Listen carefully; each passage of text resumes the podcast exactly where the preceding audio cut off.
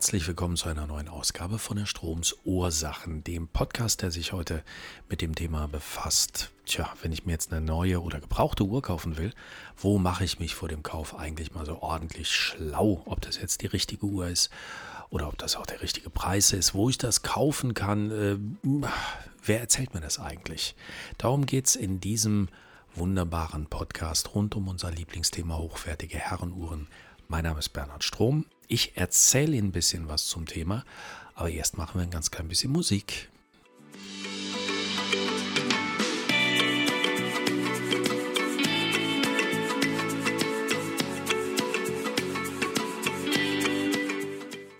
Schlau machen ist heute unser Motto. Wer wie was, wer nicht liest, bleibt dumm. Ja, wo kann man nur was nachgucken? Wem kann man vertrauen? Welcher Quelle, welcher seriösen Quelle kann ich mich anheimgeben, damit ich nachher meine paar tausend Euro, die ich ausgebe für eine neue oder gebrauchte Luxusuhr, damit die nicht irgendwie in den Wind geschrieben sind und nicht ein böser Bube oder Halunke nachher dieses Geld einstreicht. Ich erzähle Ihnen heute mal ein bisschen was aus meinem Erfahrungsschatz, denn irgendwo, wenn Sie jetzt Anfänger sind in diesem Thema, ähm, irgendwann stand ich mal an ganz genau derselben Stelle wie Sie und habe gedacht, ja, interessiert mich schon, aber wo kann ich denn hier was nachlesen und wo kann ich, wo kann ich mich ein bisschen schlau machen? Und da gibt es verschiedene Medien, heute natürlich sehr, sehr viel online, aber klassisch gesehen natürlich auch ähm, und immer noch ähm, offline. Also ja, richtig so lesen mit Papier, das, was viele von uns äh, vielleicht gar nicht mehr äh, so kennen. Und trotzdem fange ich damit an. Nein, wir fangen sogar noch eins vorher an und wir fangen beim Fachhandel an. Deswegen heißt er schließlich Fachhandel, weil er vom Fach ist und weil Sie, wenn Sie eine Uhr kaufen möchten, ich gehe mal davon aus, jetzt eine neue, natürlich ist das ein Weg, ähm, den vergesse ich nur manchmal als Sammler, weil es nicht unbedingt mein Weg ist. Aber natürlich gibt es diesen wunderbaren Weg, zum Fachhandel zu gehen, also zum stationären Einzelhandel, zum Juwelier, zum Konzessionär ihres Vertrauens, zum Uhrenhändler, zum Uhrmacher und dort mit einem Palim Palim den Laden zu betreten und zu sagen, schönen guten Tag, ich hätte gern eine Uhr, was empfehlen Sie mir denn so? Dann äh, sollten Sie natürlich hoffen oder vielleicht auch davon ausgehen, dass der Mensch, der Ihnen da jetzt gegenübertritt, männlich, weiblich, alt, jung, auch wirklich Ahnung vom Fach hat. Eins zu bedenken, ähm, wenn man Ihnen dort von einer jungen, sehr, sehr netten, gut aussehenden und höflichen Dame ein Glas Prosecco in die Hand drückt, ähm, ja, die Dame ist höchstwahrscheinlich Einzelhandelsverkäuferin. Die ist nicht seit 30 Jahren Uhrensammlerin, so wie Sie es vielleicht sind, oder Sammler in Ihrem Fall eher.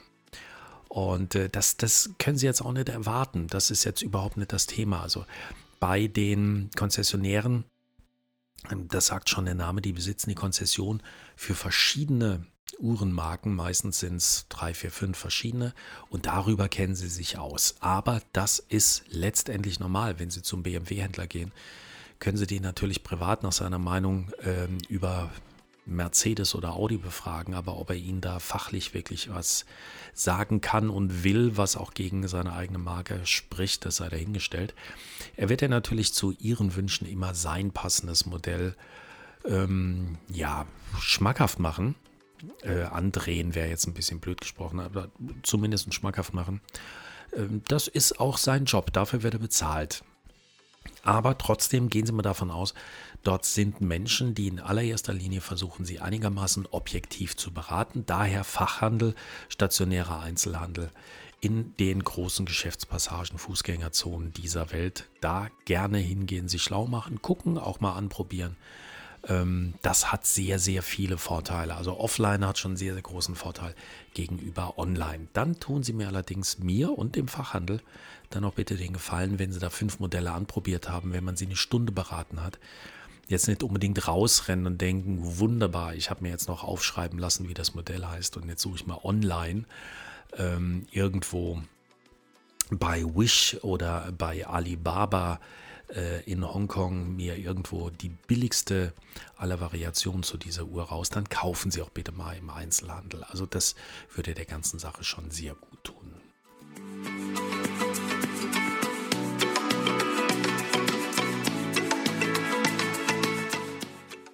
Jetzt aber zur Frage, was kann ich zu Hause tun, heißt der Fachhändler kommt mich ja nicht unbedingt zu suchen, äh, zu suchen, der kommt mich ja nicht unbedingt besuchen, so wie es früher noch die Menschen der älteren Generation, so wie ich, von der Avon-Beraterin her kennen, die an der Tür geklingelt hat mit dem kleinen Köfferchen ähm, und wo ich dann meinen ersten Lippenstift ausprobiert habe.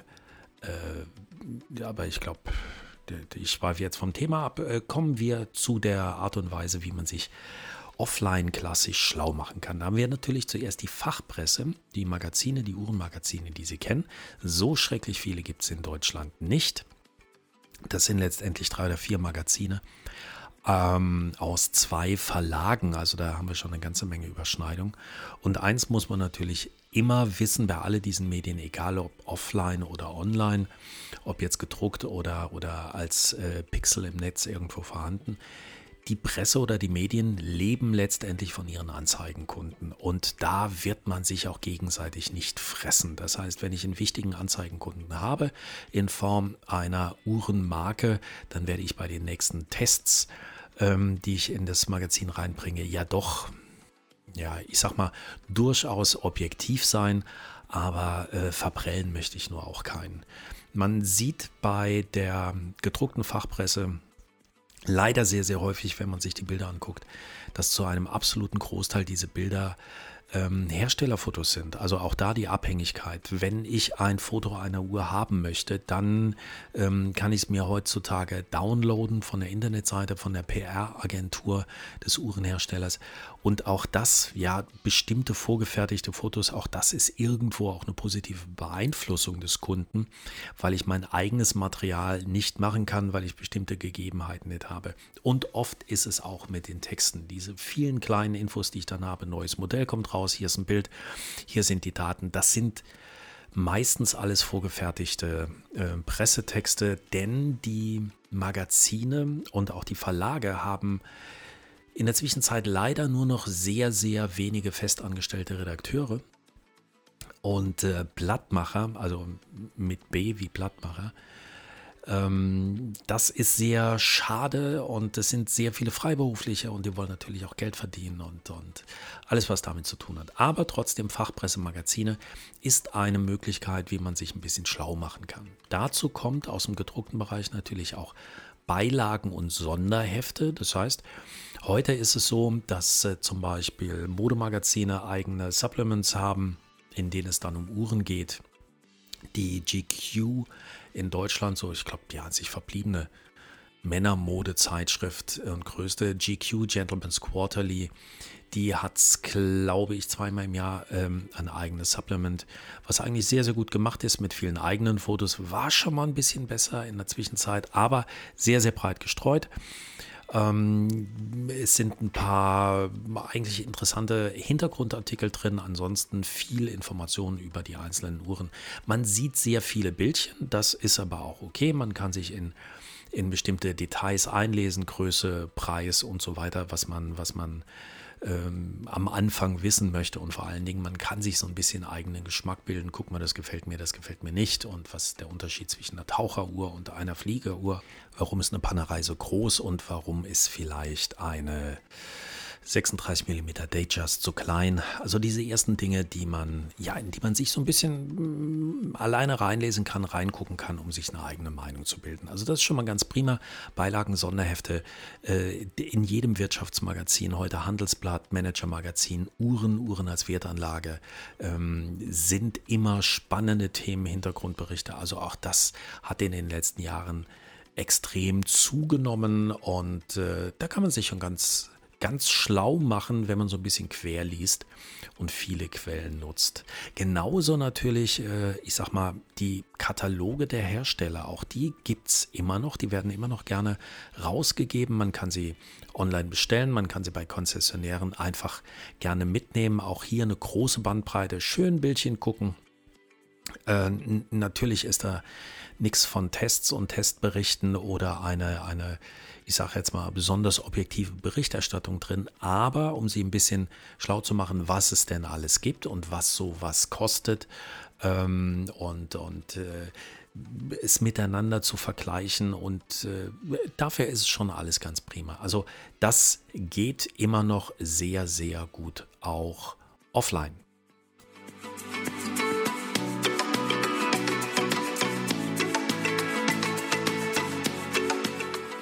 So, nachdem Sie jetzt eine Zeit lang in der Zeitung und in Papier geblättert haben, gehen wir jetzt mal ins Netz. Wir gehen online ein paar Pixel schubsen, ein bisschen hin und her klicken. Das Netz ist natürlich voll von äh, allen möglichen subjektiven, objektiven und vielen, vielen obskuren Quellen, sich zu dem Thema ähm, Uhren ein bisschen schlau zu machen. Ich fange mal an bei den Online-Magazinen. Online-Magazine sind sehr oft, wenn man da mal ins Impressum guckt, und das lohnt sich, gucken Sie ruhig mal rein, wenn Ihnen eine Seite gefällt und die sich da als ganz, ganz neutrales Magazin äh, ausgibt und so wertneutral um die Ecke kommt, gucken Sie mal ins Impressum. Und dann merken Sie oft, dass viele dieser großen Magazine einfach nur die Online-Ableger der Offline-Magazine sind. Und äh, ja, einfach nur dieselben Inhalte in digitalen Schläuchen, sage ich mal so ähm, präsentieren, weil sie halt da ein bisschen besser an die Zielgruppe rankommen. Für diese Online-Magazine gilt natürlich dasselbe wie im äh, gedruckten Bereich, wie im Printbereich. Die Abhängigkeit natürlich zu den Uhrenherstellern und zu den Werbekunden. Das ist auch gar nichts Böses, um Gottes Willen, die müssen leben. Man muss sich halt selbst sein Urteil bilden, wie nah man denn dort äh, auch dran ist am Thema. Denn man muss natürlich auch eins wissen, die Uhrenfirmen besitzen alle, wenn sie es nicht selbst machen, große PR-Agenturen und dann werden die Journalisten und die Redakteure werden angeschrieben und die kriegen dann natürlich nicht nur ein paar digitale Bilder und einen Text, den man abdrucken kann, sondern man wird dann eingeladen zu einer Präsentation. Wenn man Pech hat, ist das dann, ich sag mal so, in der Uhrenfabrik des Vertrauens, aber das haben wir ja alles schon zehnmal gemacht, die haben wir schon 17 Mal besucht. Also wird man dann auch gerne mal zu Top-Locations dieser Welt von den großen Marken eingeladen und hingeflogen und äh, gerne auch Business oder First Class in tollen Hotels, wie das so üblich ist für eine Präsentation. Und man macht dann ein bisschen Networking und ein bisschen Community und man lernt natürlich die Hersteller, die Verkäufer und alle lernt man kennen. Und ähm, es ist wie in, in, in allen anderen eng umschlossenen äh, Branchen so, dass natürlich ganz, ganz viele Redakteure mit ganz, ganz vielen Herstellern ein sehr freundschaftliches und äh, persönliches äh, Miteinander pflegen. Und äh, ja, dann muss man halt gucken, wie sehr die Objektivität letztendlich darunter leidet. Also ich mache mich da auch nicht frei davon. Ich meine, ich schreibe ja auch meinen Blog und wenn ich dann den einen oder anderen Uhrenhersteller kennenlerne und merke, dass der Chef dann dort wirklich ein sympathischer Kerl ist und die Marketingleiterin, ähm, dass man sich wirklich fachlich auch äh, mit der super unterhalten kann, dann ja, dann ist das auf der einen Seite sehr nett, aber auf der anderen Seite fällt es einem dann durchaus schon mal schwer, bei der neuen Uhr einfach mal hinzuschreiben, Leute, das Design ist echt eigentlich für die Tonne und das, das Band, was ihr da dran genagelt habt, das Uhrenband, ist hat die Qualität eines chinesischen Küchenbrettchens und äh, genauso trägt es sich auch. Das ist dann immer ein bisschen schwierig oder man wird vielleicht mit Liebesentzug, ähm, wird man gestraft, ist mir selbst auch schon so gegangen, dass wenn Sie bei diesen Events nicht immer dabei sind und als Blogger nicht immer die äh, passenden Artikel schreiben oder als Influencer nicht immer die wunderschönen schnellen Fotos mit Hashtag Best Watch of the World, Hashtag I love it, I love it äh, schreiben, dann wird es bei dem einen oder anderen Hersteller ja schon ein bisschen, dann, dann mag man sie nicht mehr, dann wird man dann nicht mehr eingeladen. Aber was soll's, beruht auf Gegenseitigkeit, ist ja auch überhaupt gar kein Problem. Also Online-Magazine, gute Quelle, immer nachgucken, immer Quelle recherchieren. Was soll das, wer ist das, wer schreibt da, etc. etc. Ähnliches gilt für Uhrenblocks. Uhrenblocks, da gibt es in Deutschland im deutschsprachigen Raum eigentlich nur eine Handvoll, die wirklich seriös und längerfristig über Monate oder über Jahre über dieses Thema schreiben. Ähm, das finde ich sind eigentlich sehr gute Quellen. Ähm, auch da gilt bei Blogs gilt dasselbe wie in allen anderen Magazinen. Eigentlich müssen sie drüber schreiben, ob das jetzt ein rein redaktioneller Bericht ist oder ob man für diesen Bericht bezahlt wurde, selbst wenn für eine Review, für einen Test wenn eine Uhr kostenlos zur Verfügung gestellt wurde, die man auch nachher zurücksendet, muss man es eigentlich angeben, sollte man es angeben, der Transparenz wegen.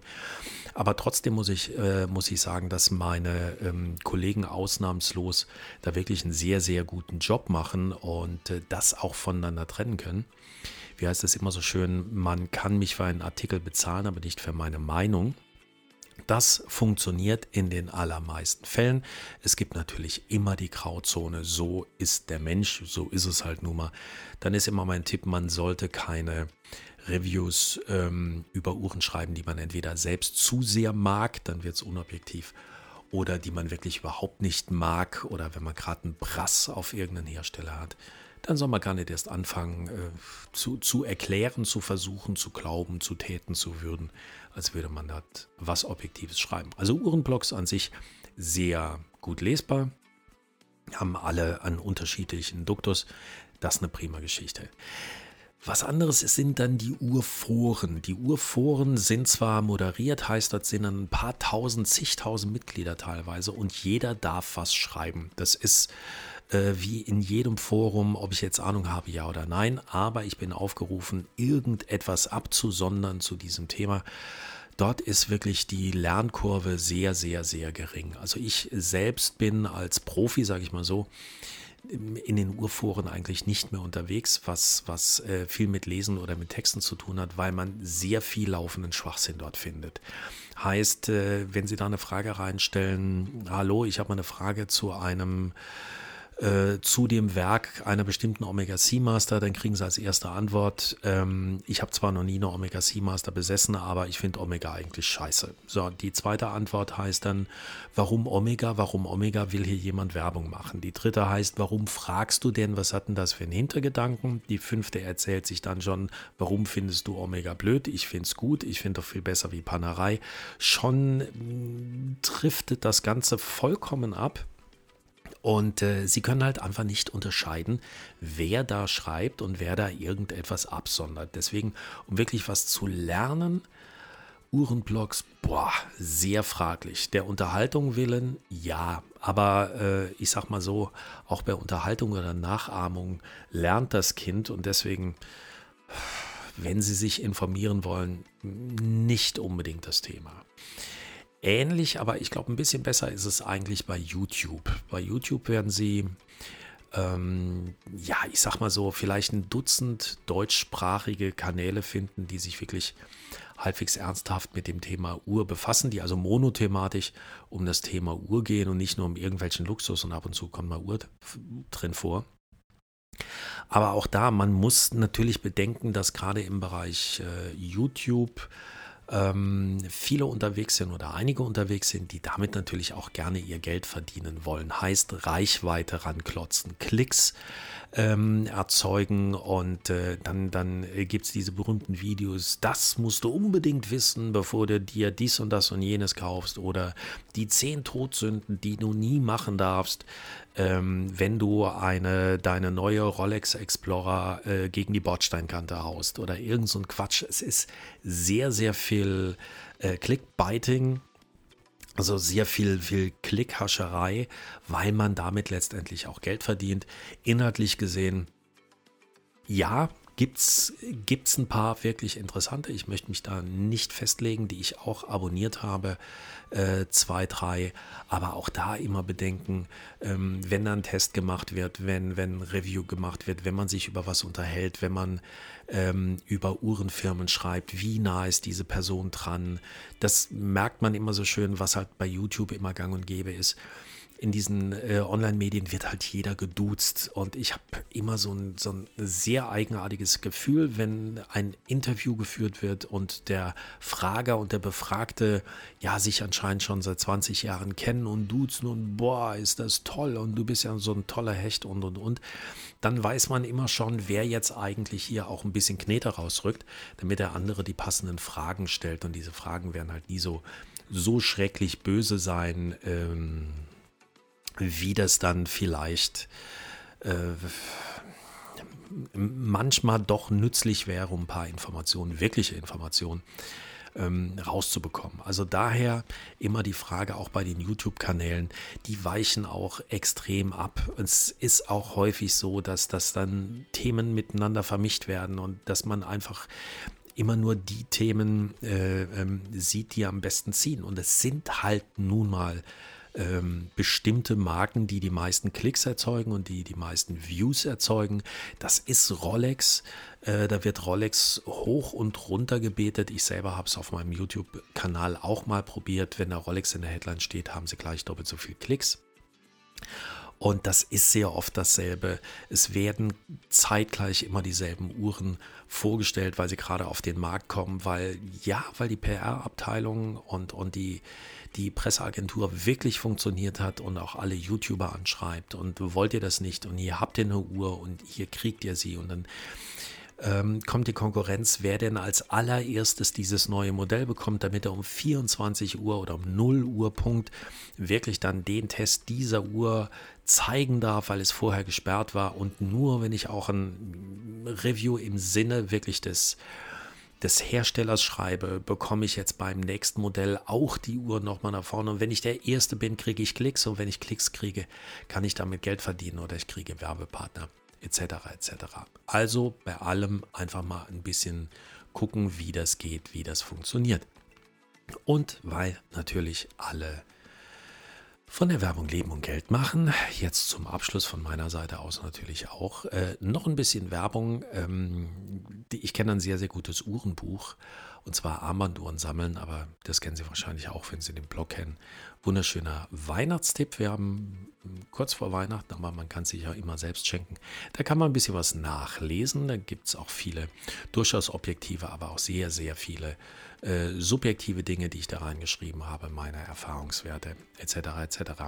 Ja, so ist es. Also sich schlau machen ähm, zu einem Thema ist wie bei allen Themen in dieser Welt. Mein Tipp, möglichst, wirklich möglichst viel querlesen. Heißt viele Quellen oftmals lesen, auch mal was lesen, was, was, was nicht so der eigenen Meinung entspricht. Auch mal, wenn man großer Fan einer Marke ist, mal ja, ein Verriss drüber ähm, lesen oder jemand, der wirklich auch mal kritisch damit umgeht. Macht ja nichts, tut ja nicht weh. Die Uhr geht ja am Arm nicht kaputt, wenn ich jetzt äh, meine Breitling Navitimer liebe und trotzdem da mal jemand ein bisschen kritisch drüber schreibt, vielleicht habe ich da mal einen anderen Blick drauf.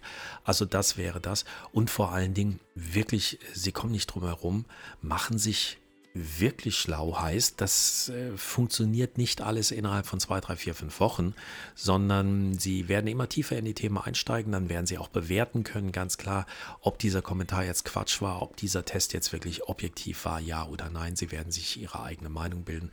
Aber dann wird es hochspannend. Und natürlich unterhalten sich mit anderen Leuten. Es gibt sehr viele Stammtische, es gibt sehr viele Uhrentreffen, Offline-Uhren treffen, auf denen man sich trifft. Das gilt natürlich genau dasselbe. Äh, Stammtisch, Stammtischparolen etc. etc. Da gibt es da, da gibt's dann die großen, da gibt's da gibt es die großen Freaks. Man merkt, merkt man eigentlich ab und zu, dass ich mal so ein bisschen ins Saarländische abrutsche. Sie können mir ja mal schreiben, ob Sie das merken, wie oft Sie das gemerkt haben, ob das schlimm für Sie ist, wenn ich mich so ereifere, weil ich ja normalerweise das total streifenfreie Hochdeutsch rede. Und das ist für einen Saarländer wirklich schwer. Aber ich glaube, ich äh, schleife vom Thema, ich streife vom Thema, ich schweife vom Thema, äh, schweife ich ab. Deswegen komme ich jetzt auch zum Ende nach knapp 24 Minuten. Bedanke mich fürs Zuhören, freue mich auf äh, die nächste Folge, wenn Sie wieder reinhören. Bleiben Sie bis dahin gesund, damit Sie es bleiben und Sie es noch nicht getan haben sollten. Lassen Sie sich impfen oder lassen Sie sich boostern. Seien Sie vorsichtig, ähm, falls wir uns bis dahin nicht mehr hören, weil wie gesagt, wir haben jetzt kurz vor der Weihnachtszeit wünsche ich Ihnen ein frohes Weihnachtsfest und besinnliche Tage. Aber es gibt noch eine Sonderausgabe, glaube ich, über die Weihnachtsfeiertage, die sehr, sehr besinnlich mit äh, Gedichtlein und warmen Worten sein wird. Freuen sich also darauf. Ähm, ja, das war's jetzt. Bis dann. Wie gesagt, bedankt habe ich mich und äh, bis demnächst. Ihr Bernhard Strom. Thank you.